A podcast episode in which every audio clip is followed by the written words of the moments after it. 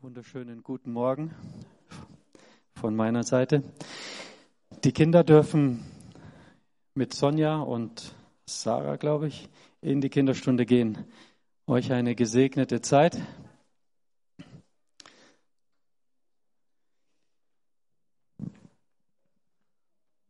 Es gab ähm, leider eine Planänderung für den Predigtdienst diese Woche.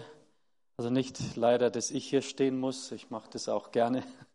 Aber ähm, der Prediger, der für heute vorgesehen war, hatte einen Autounfall und kann daher leider nicht kommen. Ich weiß keine weiteren Details. Manuel hat mich nur diese Woche angeschrieben und gefragt, ob ich übernehmen kann.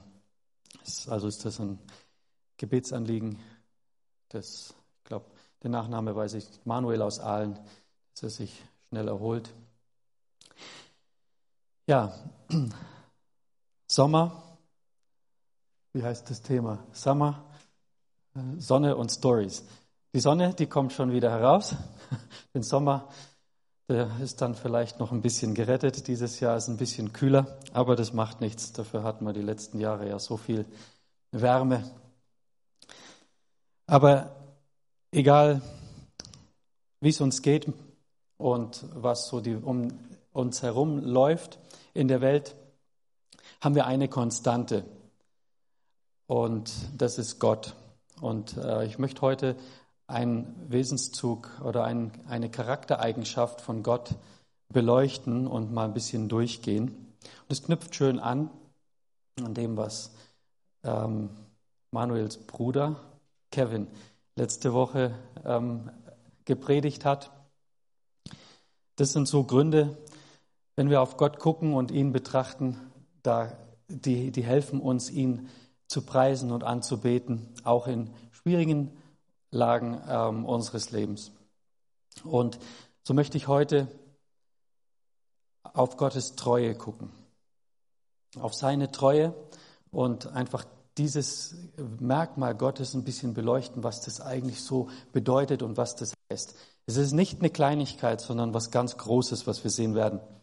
Ich möchte zu Beginn mal so eine Art menschliche Treue in einer Geschichte ähm, beleuchten. Also wir Menschen, wir können ja auch eine ganz äh, besondere Art von Treue vielleicht auch widerspiegeln. Und manchmal ähm, kommt es so in Hollywood-Filmen so stark rüber. Da versucht man so eine richtig tolle Szene oder eine tolle Geschichte ähm, zu erzählen. Und so eine Art Geschichte ist das jetzt auch. Ob sich das so wiedergespiegelt hat, weiß ich nicht genau. Aber es ist schon eine bemerkenswerte Sache. So, jetzt komme ich nun mal zu dieser Geschichte. Es war eine Familie in recht armen Verhältnissen in Armenien vor vielen Jahren. Die waren früh beim Frühstück und ähm, da sagt der Vater zu seinem Sohn, schick dich jetzt zur Schule, du gehst mal und denk einfach dran, egal was dir begegnet im Leben und so und in deinem Alltag, ich bin dein Vater, ich bin für dich da. Ich, ich bin für dich da, ich möchte dir helfen, möchte, dass du in, so gut es geht, in Umständen heranwachsen kannst. Nun ging dieser junge Mann oder dieser Junge dann los in die Schule und nichts ahnend gab es an diesem Vormittag ein furchtbares Ereignis, so ähnlich wie was wir vor ein paar Wochen in Nordrhein-Westfalen hatten mit diesen, dieser großen, furchtbaren Flut. Ein Erdbeben hat die Region erschüttert und auch das Schulgebäude, in dem sich dieser Junge befand. Furchtbar. Und der Mann, der, der hat es dann auch mitgekriegt und nach einiger Zeit hat er sich daran erinnert, an was er versprochen hat. Er würde für seinen Sohn da sein. Dann marschierte er los und versuchte, seinen Sohn zu finden. Kam zur Schule und hat gesehen, dass das ganze Gebäude nur noch ein Trümmerhaufen war. Sein Sohn war nirgends zu sehen. Und in der Tat war sein Sohn in diesem Trümmerhaufen eingesperrt und war noch am Leben, nicht verletzt, mit sein, einer Gruppe seiner, seiner Klasse. Die waren dort unten drin, konnten nicht raus. Und dieser Sohn sagte immer wieder zu seinen macht euch keine Sorgen, habt keine Angst. Mein Vater hat mir heute Morgen Versprechen weitergegeben, er hat gesagt, egal was passiert, ich bin für dich da, ich sorge für dich, ich komme. Und er hatte einfach Vertrauen in seinen Vater, so ein kindliches Vertrauen. Das sehen wir immer wieder bei, bei Kindern in der Familie, die vertrauen einfach ihren Eltern. Du sagst, spring von oben runter, ich fange dich, na dann springen sie. Als Erwachsener würdet ihr sowas machen? nee. Aber Kinder können das. Und so konnte das dieser Junge auch. Und der Vater, der hat sich daran erinnert. Der hat dann angefangen zu buddeln. Hat gegraben, Stein um Stein hat er weg. Stunde um Stunde hat er weitergemacht. Und die Rettungshelfer, die wollten schon sagen, gib auf, das ist hoffnungslos, da tut sich nichts. Keine Chance. Aber er hat weitergemacht, bis er dann plötzlich Geräusche gehört hat. Und es gab, wie so in Hollywood-Filmen üblich, ein Happy End. Er hat die Kinder gefunden, die konnten in die richtige Richtung graben und sie konnten sie unverletzt bergen. Und der Sohn sagte die ganze Zeit, ich wusste ja, dass mein Vater kommt. Und wenn wir schon so über Treue einfach reflektieren können und nachdenken und ähm, sagen, das ist ja eine schöne Geschichte, ein schönes Happy End. Also Gottes Treue sprengt das bei Weitem. Das ist nicht einmal vergleichbar. Gottes Treue ist so groß. Er ist unser treuer Gott. Und egal, ob wir unter Schutt begraben sind, ob wir in, in, der, in, in Lebensproblemen und in allen möglichen Lagen drinstecken, in der Schwere des Lebens, beladen sind, wir sind niemals von Gottes Treue abgeschnitten. Gott steht zu seinem Charakter und ist verlässlich zu jeder Zeit. Eine kleine Definition von Treue. Gottes Treue bedeutet, dass alles, was er sagt und tut, sicher ist. Alles, was er sagt und tut, ist sicher. Er ist 100, mehr als 100 Prozent verlässlich zu jeder Zeit. Das bedeutet, er versagt nicht, er vergisst nicht, er taumelt nicht, er verändert sich nicht und er enttäuscht nicht. Er sagt, was er meint und meint, was er sagt. So anders zu uns Menschen oder mir jedenfalls, mir gelingt das nicht immer. Er tut alles, was er sagt, dass er tun wird. Es gibt unzählige Passagen in der Bibel, mit denen äh, wir etwas erfahren können von Gottes Treue. Ich möchte einfach ein paar Mal vorlesen. 2. Mose 34, Vers 6, dort steht, und der Herr ging vor seinem Angesicht vorüber und rief, der Herr, der Herr, Gott, barmherzig und gnädig, langsam zum Zorn und reich an Gnade und Treue. Oder 5. Mose 7, Vers 9. So erkenne denn, dass der Herr, dein Gott, der Gott ist, der treue Gott, der den Bund und die Güte bis auf tausend Generationen denen bewahrt, die ihn lieben und seine Gebote halten. Oder 5. Mose 32, Vers 4. Der Fels. Vollkommen ist sein Tun, denn alle seine Wege sind recht. Ein Gott, der Treue und ohne Trug. Gerecht und gerade ist er. Psalm 25, Vers 10. Alle Pfade des Herrn sind Gnade und Treue denen, die seinen Bund und seine Zeugnisse bewahren. Und noch Psalm 89, Vers 9. Herr, Gott der Herrscharen, wer ist stark wie du? Ja, deine Treue ist rings um dich her. Und so könnte man weitermachen und weitermachen. Diese Verse und viele weitere, die zeigen, dass wenn wir Gottes Treue betrachten, dass es nicht nur so ein, eine Randerscheinung seines Charakters ist, sondern es gehört zum Zentrum seines Wesens. Also nicht nur ein kleiner Teil, etwas Zweitrangiges. Wenn man sagt, dass Gott treu ist, dann geht es um den Kern seines Wesens. Ich möchte mal einen Vergleich machen mit einem Motor. Also ich bin kein Kfz-Mechaniker. Früher, wie ich weniger Geld hatte und Student war, habe ich immer selber mal geschraubt am Auto, versucht beim Ölwechsel Geld zu sparen. Wenn man so einen Motor betrachtet oder so ein Auto, da gibt es unzählig viele Teile. Da also gibt es so Riemen und Kolben und äh, Zündkerzen und also Hunderte oder Tausende von verschiedenen Teilen. Und die müssen alle schön miteinander harmonieren und funktionieren, dass man dann, wenn man mal das Auto anlässt und aufs Gas drückt, auch gut vorwärts kommt. Und ähm, später früh wird man sich an dieses Beispiel nicht mehr so erinnern, weil diese Elektroautos jetzt am Kommen sind. Aber inzwischen, also es gibt noch viele Benzin- und Dieselfahrzeuge. Damit diese Teile alle gut funktionieren, gibt es eine Sache, die ganz, ganz wichtig ist. Und zwar muss in dem Motor Öl drin sein. Wenn man vergisst, Öl zu wechseln oder ein Diesel fährt, der ein bisschen Öl braucht und also wir hatten, wie wir auf dem Missionsfeld waren, so ein Auto. Wenn man nach 1000 Kilometern nicht Öl nachgekippt hat, dann ist der Ölstand immer weiter runter und irgendwann war es vorbei. Dann ist man nicht mehr weitergekommen. Das Öl ist absolut wichtig, dass der Motor gut rund laufen kann. Und so möchte ich dieses Öl einfach mal mit Gottes Treue vergleichen.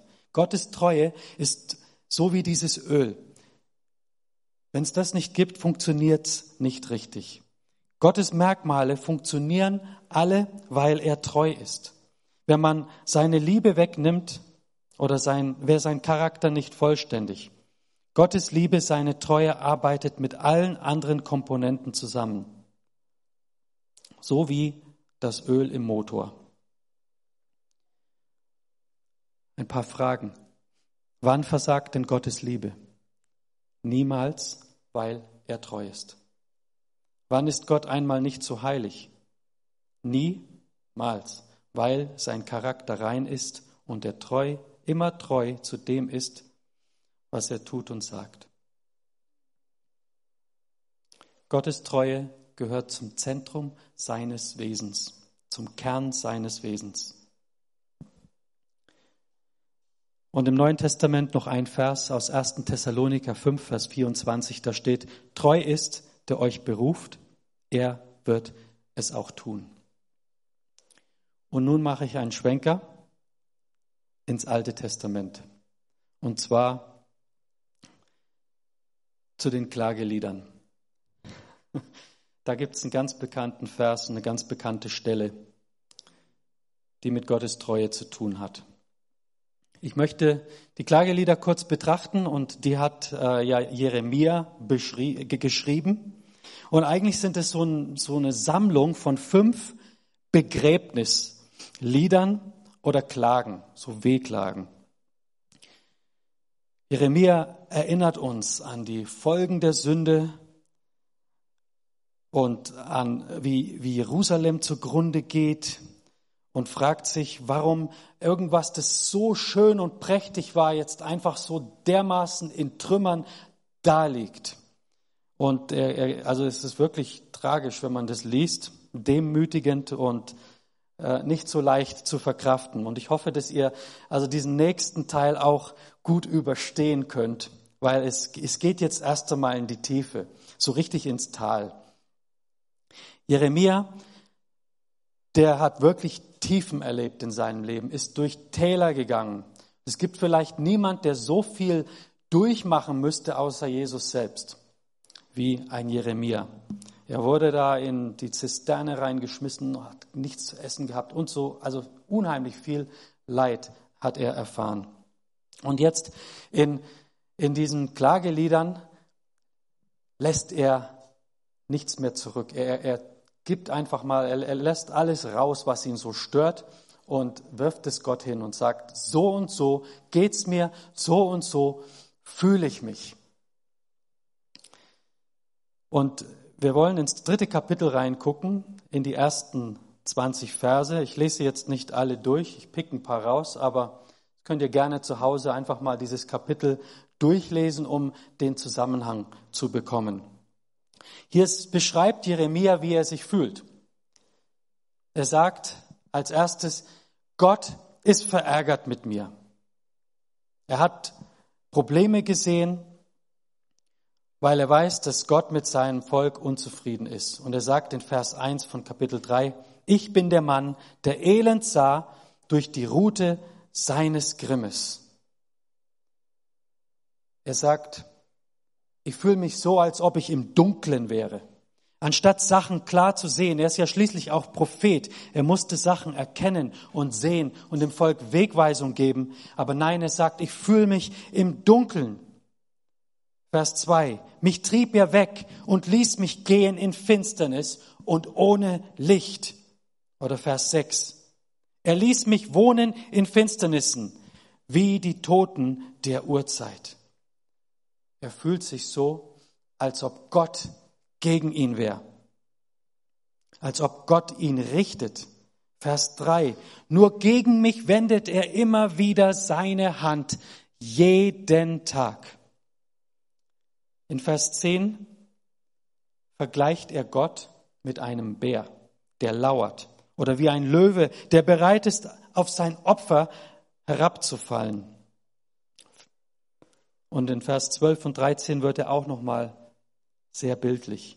Dort schreibt er, er spannte seinen Bogen und stellte mich hin als Ziel für den Pfeil. Das ist schon, schon heftig. Also wenn man Gott so darstellt, ich bin die Scheibe und Gott ist derjenige, der den Bogen spannt mit seinem Pfeil und mich anschießt. Vers 13, er ließ in meine Nieren dringen die Söhne seines Köchers. Könnt ihr noch? Also noch ein paar, ein paar weitere solche heftigen Anklagen gibt's. Er fühlt sich mental und physisch gefoltert. Sein Schmerz ist akut, ja schon chronisch. Vers 4 sagt er, verfallen ließ er mein Fleisch und meine Haut, zerbrach meine Knochen. Das Schlimme ist, er sieht keinen Ausweg. Er findet kein Entkommen. Er weiß nicht, wo er fliehen soll, wohin er gehen soll. In Vers 5 sagt er, umbaute und umgab mich mit Gift und Mühsal. Vers 7, er ummauerte mich, dass ich nicht heraus kann. Er legte mich in schwere bronzene Ketten. Er fühlt sich wie in so einem Labyrinth. Ich weiß nicht, ob ihr schon mal in so ein menschengroßes Labyrinth drin wart, wo man die Orientierung komplett verliert. Und in der Schweiz waren wir dieses Jahr im Spiegelmuseum. Da läuft man dann immer mal so gegen die Wand, weil man denkt, da geht's weiter und es ist aber ein Spiegel. Und Jeremia fühlt sich so. Er findet keinen Weg raus. Und es geht noch weiter. Er sagt, ich fühle mich so, wie wenn meine Gebete nicht erhört werden. Vers 8. Auch wenn ich schrie und um Hilfe rief, verschloss er sein Ohr vor meinem Gebet. Und was dann noch oft kommt in unserem menschlichen Dasein, wenn wir uns so fühlen und es uns nicht gut geht, dann gibt es andere Menschen, die da hineinstieren und sich noch lustig machen über uns. Vers 14. Ich wurde meinem ganzen Volk zum Gelächter. Ihr Spottlied bin ich jeden Tag. Er möchte eigentlich aufgeben. Vers 17. Du verstießest meine Seele aus dem Frieden. Ich habe vergessen, was Glück ist. Und schließlich verliert er auch noch die Hoffnung. Und er sagt in Vers 18, verloren ist mein Glanz und meine Hoffnung auf den Herrn.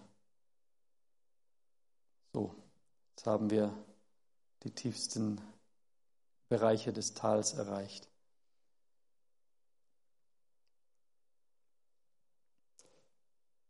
Jeremia war wirklich niedergedrückt, am Boden zerstört. Aber er tat ein etwas in diesem Kapitel, er hat sich gezwungen, an etwas zu denken. Er sagt dann in Vers 20, und doch denkt und denkt meine Seele daran und ist niedergedrückt in mir. Und er ging, ja, er ging weiter. Er blieb aber nicht da stehen. Und die Frage ist, wie fühlen, wie fühlen wir uns? Können wir uns in diesen Situationen vielleicht nicht alles einfach wiederfinden? Denken wir manchmal, dass Gott mit uns verärgert ist, oder dass wir uns im Dunkeln befinden, Gott vielleicht irgendwie gegen uns wäre oder dass wir aus manchen Situationen, wo wir einfach lange mit Ringen und Kämpfen keinen Ausweg finden, dass wir ins Gebet gehen und denken, die Gebete, die, die hören hier irgendwo auf oder höchstens da, wo die Decke ist und dann ist Schluss und Gott hört nicht mehr. Oder dass Menschen dich nicht verstehen. Versuchst etwas zu machen, Menschen verstehen dich nicht. Manchmal finden wir uns in diesen Situationen auch wieder. Und gerade Corona und diese ganze Situation, die wir jetzt so durchmachen, die trägt natürlich sehr stark dazu bei, wenn man dann noch eingesperrt ist, vieles nicht so läuft, wie man es kennt. Da fühlen wir uns manchmal vergessen und alleine. Aber Jeremia blieb nicht dort. Auf der einen Seite ist es in Ordnung. Wir dürfen ehrlich sein. Wir dürfen Gott das mitteilen und unser Herz ausschütten und ihn einfach das sagen, was uns auf dem Herzen liegt. Das finden wir in der Bibel immer wieder. Wenn wir uns nicht trauen, vielleicht das mit unseren eigenen Worten zu tun, weil wir hoffentlich dann oder nicht sündigen wollen, dann können wir einfach auch einen beliebigen oder nicht einen beliebigen, es gibt einige Psalmen hernehmen und die vor Gott bringen und beten. Ähm, da finden wir das immer wieder, dass Menschen ihr Herz vor Gott ausschütten. Und Jeremia hat es so getan. Wir dürfen das auch tun. Aber was wichtig ist, und das hat Jeremia auch getan, wir dürfen an diesem Ort nicht bleiben. Jeremia ist nicht dort geblieben. Er hat sich gezwungen, umzudenken. Er hat sich gezwungen, an Gottes Charakter, an Gottes Wesen zu denken, ganz besonders an Gottes Treue. Er hat so quasi ein, ein Reset verursacht in seinem Leben. Es kam zu einem Wendepunkt in diesem Kapitel, auch im ganzen Buch ändert sich die ganze Atmosphäre. In Vers 21 möchte er etwas in Erinnerung rufen. Er sagt, dies will ich mir in den Sinn zurückrufen. Darauf will ich hoffen. Er zwingt sich seine Gedanken auf Gott zu lenken.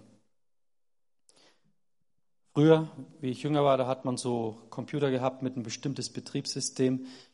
Das war nach so zwei, drei Jahren war das dann oder manchmal schneller so erledigt, dass man es einfach mal komplett alles rausschmeißen musste und äh, neu installieren und dann konnte man wieder arbeiten.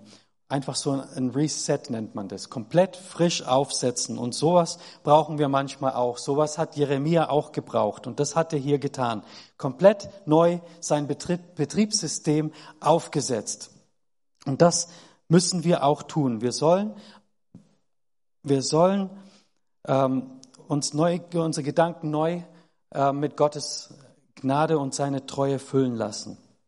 Was müssen wir denn zurückrufen? Was brauchen wir für so einen Reset, für so eine Erneuerung der Gedanken? Was hat Jeremia zurückgerufen? Auf was hat er geschaut, als er gelitten hat?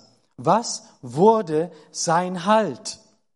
Und die Antwort finden wir in Verse 22 und 23. Die sind so bekannte Verse, die sind sehr, sehr bekannt, die sind so würde ich fast sagen, so Perlen in der Bibel. Sie, sie scheinen und sie leuchten heraus aus einem Buch, das voller Begräbnisliedern und Wehklagen ist. Und so ist es, wenn wir auf Gott schauen. Und ich möchte diese Verse einfach mal jetzt beleuchten, indem wir dazu ein paar Fragen stellen. Die helfen, so einen Reset, so eine Erneuerung der Gedanken herbeizuführen. Die erste Frage dazu ist, warum zerstört Gott mich nicht? Warum zerstört Gott mich nicht? Ist das eine theoretische Frage? Nein. Wir sind so nah oft am Rand und wir merken es nicht, nicht, nicht. Das Leben ist, geht so auf Messers Schneide. Es gab so viele Leute, die jetzt in, in, in, im Westen Deutschlands von dieser Sturm, von diesen Fluten betroffen waren. Die hätten an den einen Abend nicht gedacht, dass sie am nächsten Abend kein Haus mehr haben. Und Dutzende, Hunderte, ich weiß nicht, wie viel die Endzahlen waren, haben ihr Leben verloren, von jetzt auf plötzlich. Wir meinen manchmal, es kann uns nichts passieren. Aber wir könnten theoretisch von einem Moment auf dem anderen nicht mehr da sein. Aber die Frage ist, warum zerstört Gott mich nicht? Weil in Vers 22 steht, von Gottes Güte kommt es, dass wir noch leben. Gott könnte uns zerstören, wenn er wollte. Wir sind alle Sünder. Keiner von uns kann sagen, ich habe das und das erreicht, ich bin gerecht. Wir kommen alle nicht ansatzweise nah an Gott heran. Und wenn Gott nicht eine solche Liebe und Gnade hätte, wäre das auch der Fall. Wir wären zerstört. Wir wären am Ende. Aber Gott ist gütig und von dieser Güte und Liebe kommt es, dass wir noch am Leben sind. Die zweite Frage. Wie weiß ich, dass Gott mich nach wie vor liebt? Die Antwort finden wir in der zweiten Hälfte von Vers 22. Sein Erbarmen ist noch nicht zu Ende. Sein Erbarmen ist noch nicht zu Ende. Und das gilt heute noch genauso wie damals. Das Wort Erbarmen, das klingt so, wie wenn das singulär wäre, aber im Urtext ist das Wort im Plural sein, das, seine Erbarmen, seine Gnade ist etwas Unendliches, etwas immer wiederkehrendes. Sein Erbarmen, seine Gnade fließt von seinem Thron immer wieder auf uns Menschen zu. Gnadenströme fließen immer wieder in unsere Richtung. Gott wird aus Liebe bewegt und ist und wird aktiv. Die dritte Frage. Wann wird Gott mir das geben, was ich brauche? Die Antwort finden wir in Vers 23a. Es ist jeden Morgen neu. Eine Frage, so ein paar schöne Gedanken. Wie wäre es, gerade wenn man so vielleicht Single ist oder ja, so ging es mir, wie ich Student war, ich bin abends manchmal zum Kühlschrank und der war leer. Wie wäre es, wenn man dann früh aufwacht und der Kühlschrank ist einfach plötzlich wieder voll? Das wäre doch eine tolle Sache. Oder der Geldbeutel, der ist manchmal auch einfach so leer. Gut, heutzutage benutzt man die Karte, dann ist das Bankkonto halt leer. Aber wie wäre es, wenn es am nächsten Tag einfach wieder voll wäre? Oder, ja, ich musste neulich wieder dran denken, ich musste wieder zur Tankstelle und habe gemerkt, wie teuer Benzin geworden ist. Wie wäre es, wenn am nächsten Tag der, der leere Tank wieder voll wäre? Oder wenn man älter wird und so die, die Hüfte wehtut und verschiedene andere Sachen, wenn man dann einfach aufwacht und sich wieder so wohl fühlt, wie wenn man 20 ist oder 15, Energie hat, rumspringen kann. Das ist doch, sind doch tolle Gedanken. So ist es mit Gottes Erbarmen und mit Gottes Gnade. Wir können sein Erbarmen, seine Gnade niemals aufbrauchen. Es fließt und fließt und fließt. Wenn wir da mal so ein bisschen drüber nachdenken, das ist so gigantisch, das können wir gar nicht begreifen und gar nicht kapieren. Gott möchte uns manchmal aber dazu bringen, dass wir lernen, aus seiner Hand zu empfangen. Und zwar nicht gestern oder aufgrund davon, ich könnte ja sagen, meine Eltern waren gläubig. Mein Vater war Pastor, er war Missionar. Ja, aufgrund dessen ähm, kann ich mich glücklich schätzen. Nein, Gott möchte, dass ich selber jeden Tag aus seiner Hand empfange. Und er hat sein Volk Israel auch dazu gebracht, dass sie diese Lektion lernen mussten. Es gab eine Zeit, da, da wurden sie aus Ägypten herausgeführt und gingen da durch die Wüste. Und dann hat Gott angefangen, also die haben gemurrt und haben gesagt, wir brauchen zu essen, wir wollen was. Und dann hat Gott sie mit Manna versorgt. Dieses Brot vom Himmel, das hat sich morgens niedergelassen wie Tau. auf dem Boden. Und da gab es aber ein paar Bedingungen. Sie sollten nur so viel sammeln, wie sie für den Tag brauchten. Und da gab es so ein paar Schlaue, so wie es bei uns auch gibt. Ich bin auch manchmal sehr schlau, meine ich. Die haben gedacht, ich bin heute so oder gestern so marschiert, und das war so anstrengend. Und jetzt liegt es gerade da und da ist so viel.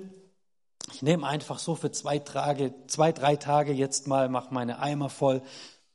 Und ja, wer weiß, die haben zwar gesagt, morgen gibt's wieder was, aber ich glaube dann nicht so recht dran, dass morgen wieder was da ist.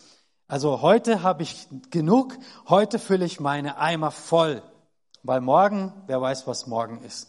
Naja, Eimer voll, haben es gegessen, genossen, Bauch war voll und dann haben sie den Rest weggestellt. Und was war passiert? Es war voller Maden. Es war verdorben, war furchtbar ungenießbar. So hat Gott sie wirklich an den Punkt gebracht, wo sie einfach täglich vertrauen mussten, täglich wieder neu vor seinem Thron kommen mussten und dankbar empfangen, was er zu geben hat. Gott hat sein Volk gelehrt, dass sie Tag für Tag auf ihn vertrauen und dass er ihre Bedürfnisse stillen wird.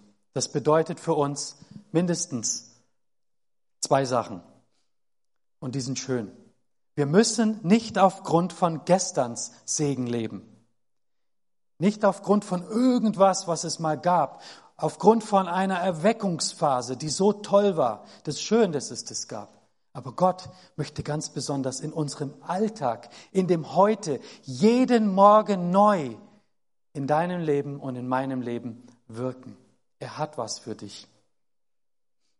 Und das andere, was auch genial ist, Gottes Segnungen sind nie zu früh und auch nie zu spät. Sie sind jeden Morgen neu. Das ist manchmal herausfordernd. Es ist nicht leicht, in so einer Haltung zu leben. Aber Gott möchte uns dahin bringen, dass wir uns jeden Tag neu nach ihm ausstrecken. Und es ist die Herausforderung für uns, dass wir diese Lektion lernen. Gottes Segnungen kommen Tag für Tag. Sie kommen dann, wann, wenn wir sie brauchen, nicht früher und nicht später.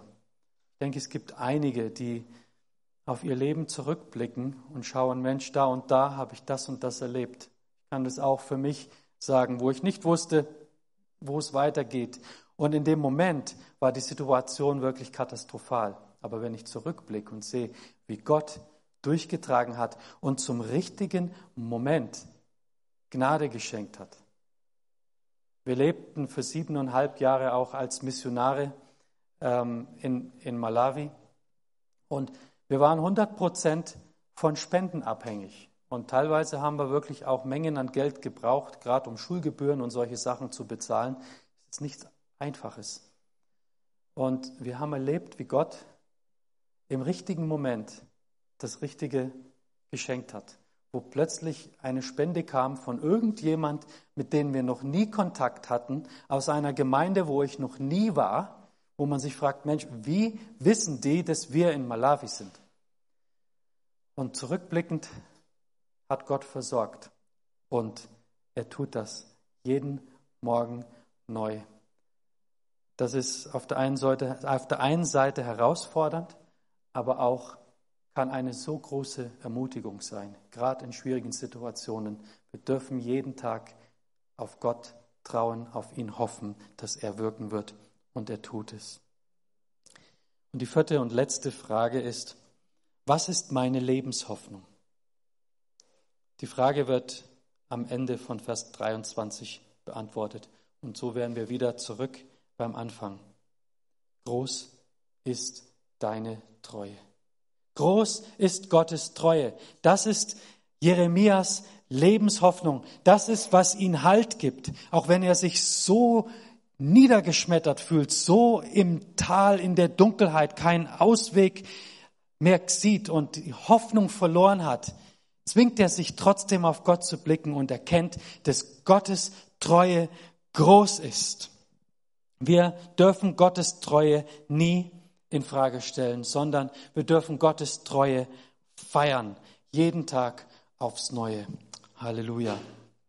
Und zum Schluss möchte ich noch etwas praktischer werden. Vielleicht kann Rolf und Rodney schon ein bisschen spielen. Einfach ein paar Anwendungsbeispiele noch. Wie kann das in unserem Leben sich verwirklichen? Wie können wir Gottes Treue in unserem Leben erfahren? Zum einen, wenn du dich abmühst.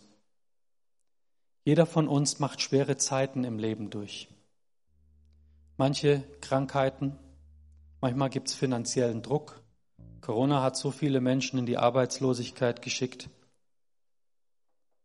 Trauer, Depressionen. In solchen Situationen möchte ich euch ermutigen, tut das, was Jeremia getan hat. Wenn deine Gedanken mit Schwierigkeiten gefüllt sind, schaue auf die Liebe Gottes, auf seine Gnade, auf seine Treue und entscheide dich bewusst dafür. Er verspricht nicht, dass wir keine Probleme haben werden, aber er geht mit uns hindurch. Er verspricht nicht, alle Probleme von uns zu nehmen. Er geht mit uns hindurch. Wie unsere zweite Tochter geboren ist, musste sie am Herzen operiert werden und war drei Monate fast auf Intensiv. Es gab Tage, da wusste ich nicht, ob sie am nächsten Tag noch lebt. Ich bin aus der Klinik gegangen am nächsten Früh und ich wusste nicht, was mich erwartet. Es gab einen Zeitpunkt, wo die Ärzte gesagt haben, wir können nur noch beatmen, wir können nichts weiter tun und abwarten. So viele Menschen haben für uns gebetet in dieser Zeit. Die Probleme wurden nicht von heute auf morgen einfach weggenommen. Es wäre schön, hätte Gott sofort ein Wunder getan. Es war nicht so, aber wir haben gespürt, wie Gott uns hindurchträgt. Und das ist so was Gigantisches, so was Schönes. Und es ist genial, dass wir einfach wieder mehr Leute zusammen sein dürfen als Gemeinde und nicht so in zwei die Gemeinschaft der Gläubigen, die Gebete miteinander und füreinander vor Gottes Thron bringen, die sind so gewaltig und so stark. Und einzelne Menschen, die leiden, können wir da hindurchtragen. Das hat uns so geholfen. Gott ist mit uns hindurchgegangen, durch die Probleme, durch die schwere Zeit. Und er kann das auch jetzt tun. Er kennt deine Situation. Er weiß, in was für eine Lage du dich befindest. Und er möchte dich an die Hand nehmen und mit dir hindurchgehen. Und er möchte dir sagen, ich bin treu. Ich bin für dich da. Jeden Morgen neu möchte ich dich begegnen, bei dir sein. Gott ist treu, wenn du versucht wirst. Wir werden immer wieder versucht. Es gibt einen, der uns zu Fall bringen möchte. Es gibt einen, der uns weg von Jesus bringen möchte, der uns aus der Gemeinde herausführen möchte, möchte weg von der Gemeinschaft der Gläubigen. Er möchte uns versuchen, uns zu Fall bringen. Und manchmal gelingt es, dass wir auch straucheln und niederfallen. Aber Gott sagt, ich helfe dir. In 1. Korinther 10, Vers 13 steht, keine Versuchung hat euch ergriffen als nur eine menschliche. Gott aber ist treu der nicht zulassen wird, dass ihr über euer Vermögen versucht werdet, sondern mit der Versuchung auch den Ausweg schaffen wird, so dass ihr sie ertragen könnt. Wieder, unser Gott ist treu. Was versucht dich? Wo hast du Fehler gemacht? Gibt es Zeiten, wo du etwas hingezogen, zu etwas hingezogen wirst, was nicht richtig ist? Erinnere dich an dies. Gottes Treue hilft dir dort hinaus. Du musst nicht einlenken. Gott weiß, wie viel du ertragen kannst. Sag Nein zur Sünde. Wenn wir uns der Sünde hingeben, dann ist es, weil unser Fokus auf das Schmackhafte der Sünde liegt und nicht auf Gottes Treue. Lasst uns auf Gottes Treue blicken, auf ihn, und er wird uns erlösen und dort heraushelfen. Und das Dritte, auch wunderschön, Gott ist treu, wenn wir Fehler machen. Also ich müsste hier beschämt sein, stehen vor euch, wenn ihr wüsstet, was ich in den letzten vielleicht Tagen oder Tag gedacht habe, gemacht habe, vielleicht auch in den letzten drei Monaten oder letzten fünf Jahren, gibt immer wieder Sachen, die nicht gut sind oder auch Fehler, die wir machen.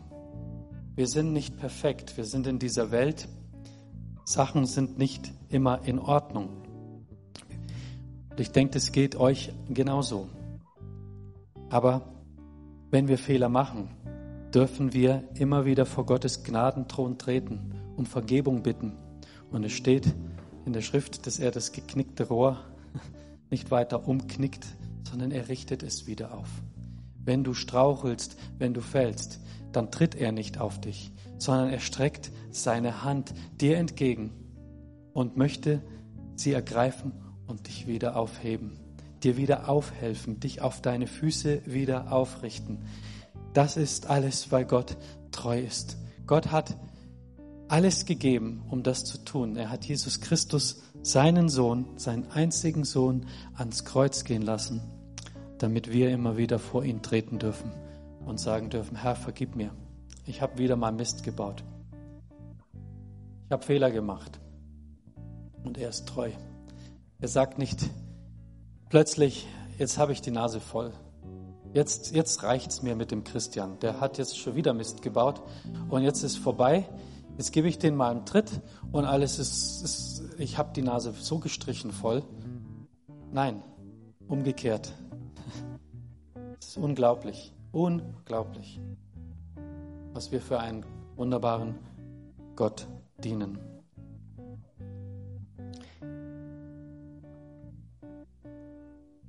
Ich möchte abschließen mit einer Geschichte.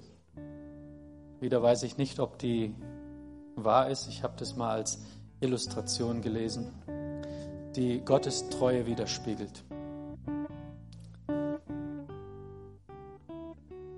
Es gab einen ähm, Turmspringer, jetzt haben wir ja gerade die Olympischen Spiele, ist vielleicht ein bisschen passend. Die gehen da so auf 10 Meter hoch und dann machen die allen möglichen Zeug und landen so perfekt im Wasser.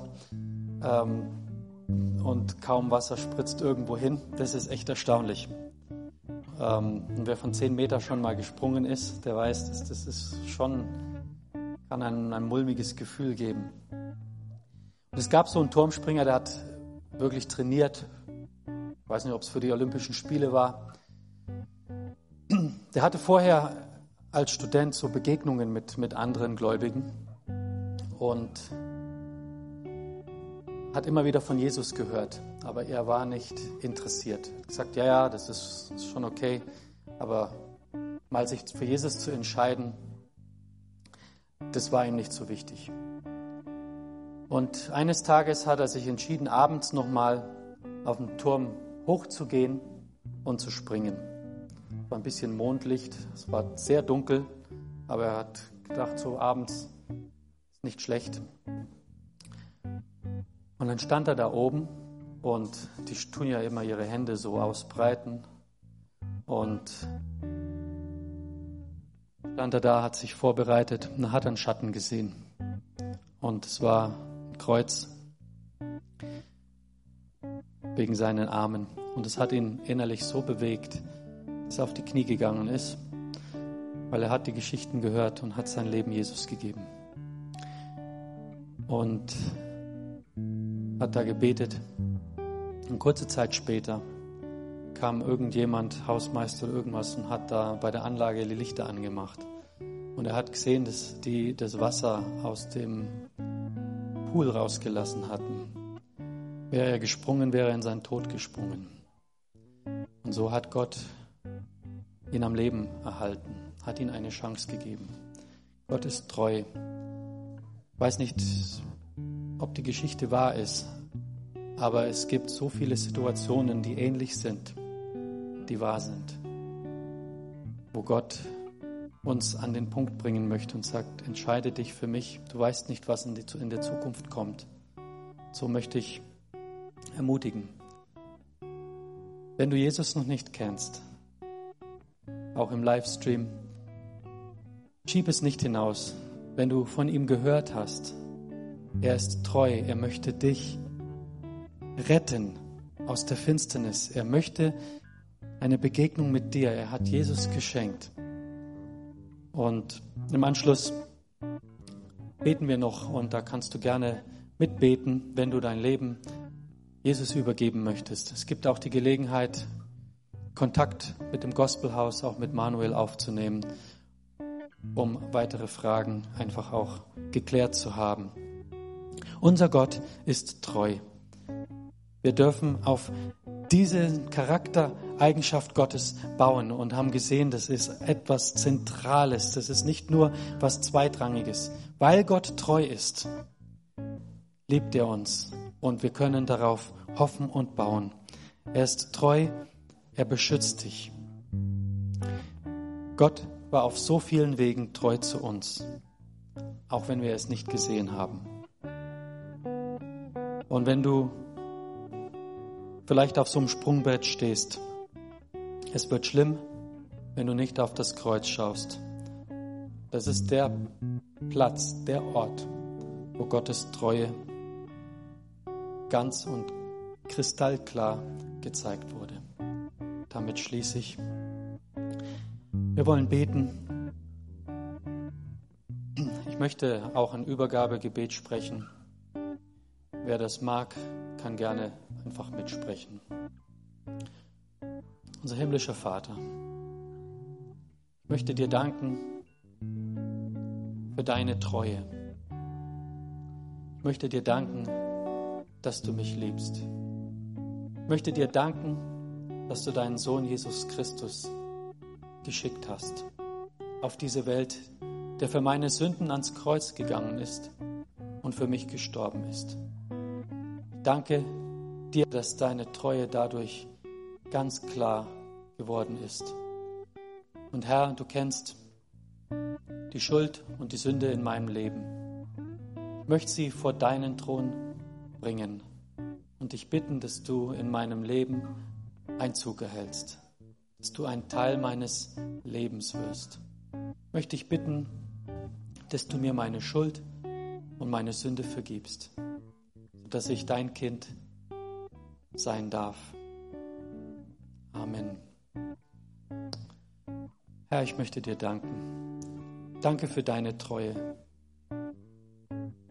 Ich möchte dir danken, dass du in den Situationen unseres Lebens, in der Schwere, mit uns hindurchgehst. Dass dein Wesen uns Hoffnung macht, auch wenn es manchmal nicht leicht ist. Ich möchte dich bitten, dass du schenkst, dass wir es lernen, auf dich zu blicken, in allen Lebenslagen, dass wir es lernen, jeden Tag neu von dir zu empfangen, jeden Tag neu vor deinen Thron zu kommen, Herr. Bitte dich um deinen Segen für meine Geschwister hier, für jeden Einzelnen. Bitte dich für deinen Segen für alle auf dem Livestream, alle, diese, die diese Botschaft, diesen, diesen Gottesdienst geguckt haben, Herr dass du deine Treue groß werden lässt bei jedem Einzelnen, Herr. Wir danken dir dafür. Amen.